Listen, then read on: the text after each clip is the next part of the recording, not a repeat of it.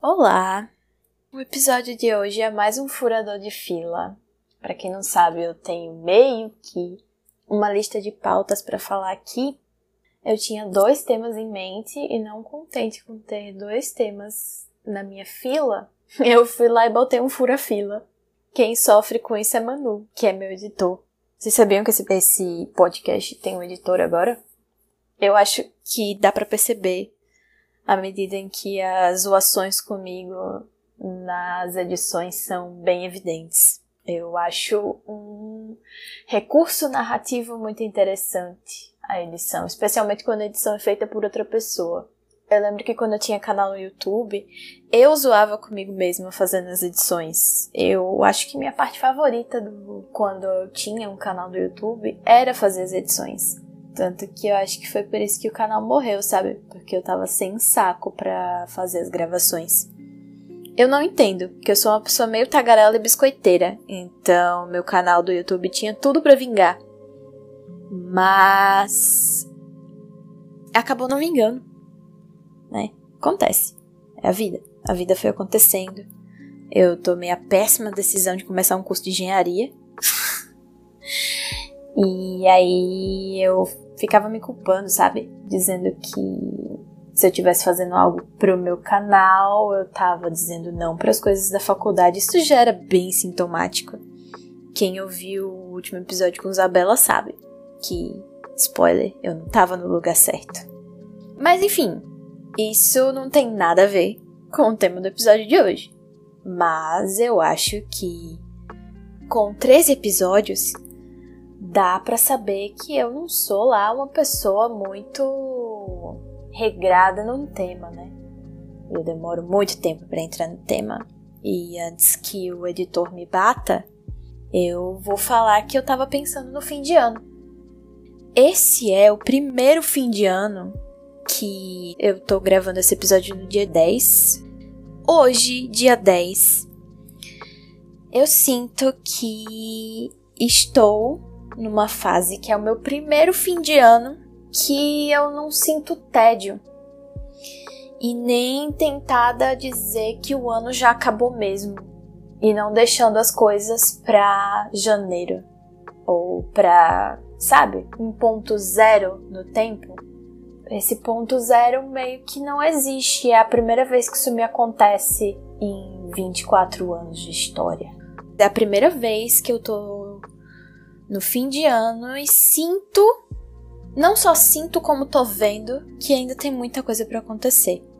Só que com tanta coisa para acontecer e tanta coisa dependendo de mim para acontecer, é nesses momentos em que eu e provavelmente você também em alguma situação caótica parecida esqueça de lembrar das coisas bestas e eu tô aqui para te lembrar das coisas bestas, porque é de coisas bestas que esse podcast é feito.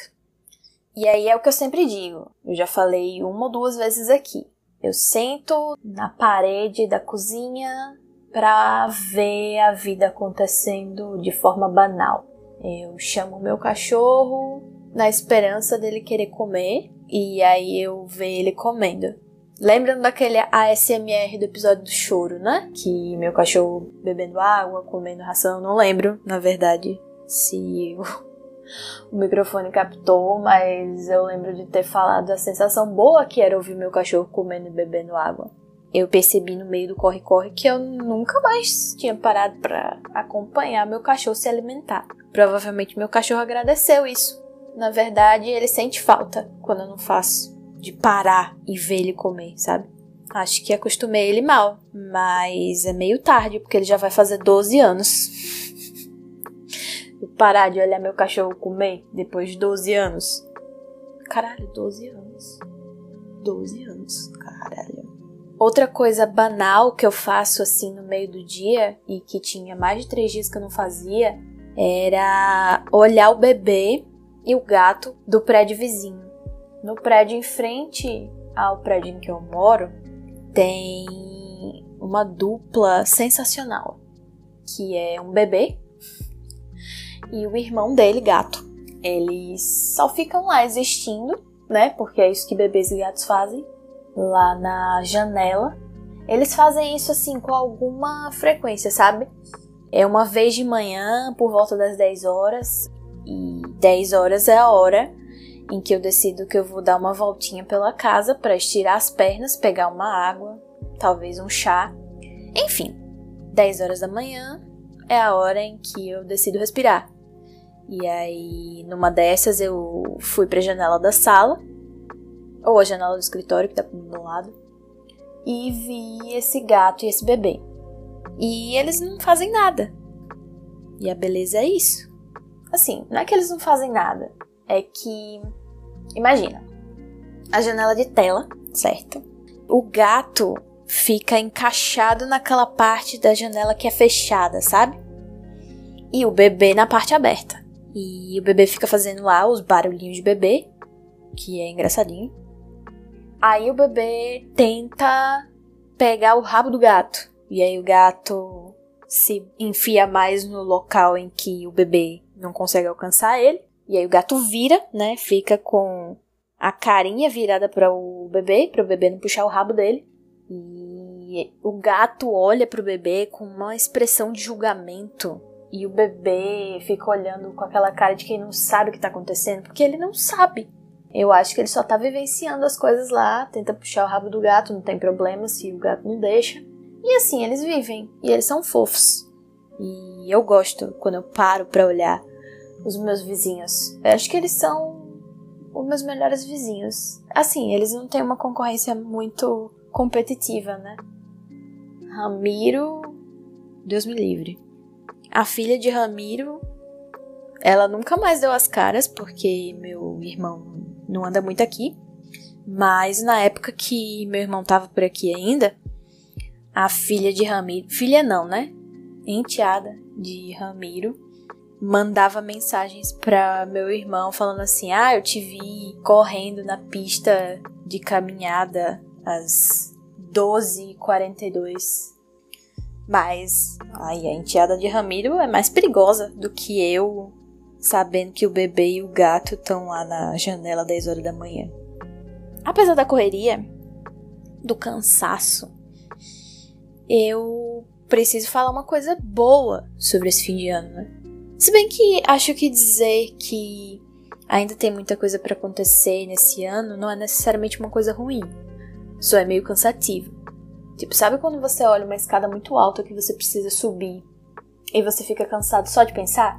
Então, sou eu pensando nesse fim de ano. Mas não é necessariamente ruim. No topo da escada tem uma coisa legal, tem um lugar legal para ir tem algo massa para fazer, sabe?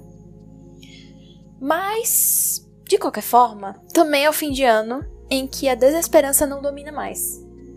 E todos os outros anos tiveram alguma grande coisa ruim no fim do ano. Eu vou contar para vocês, não agora, em outro episódio, né? Porque eu preciso cuidar da, da audiência, né? Preciso instigar a audiência, preciso dar motivo para vocês continuarem me escutando falar besteira mas o fim de ano de 2019 para 2020 foi particularmente ruim. Mas ele rende um episódio inteiro, então vou só deixar vocês que não sabem, poucos, na curiosidade.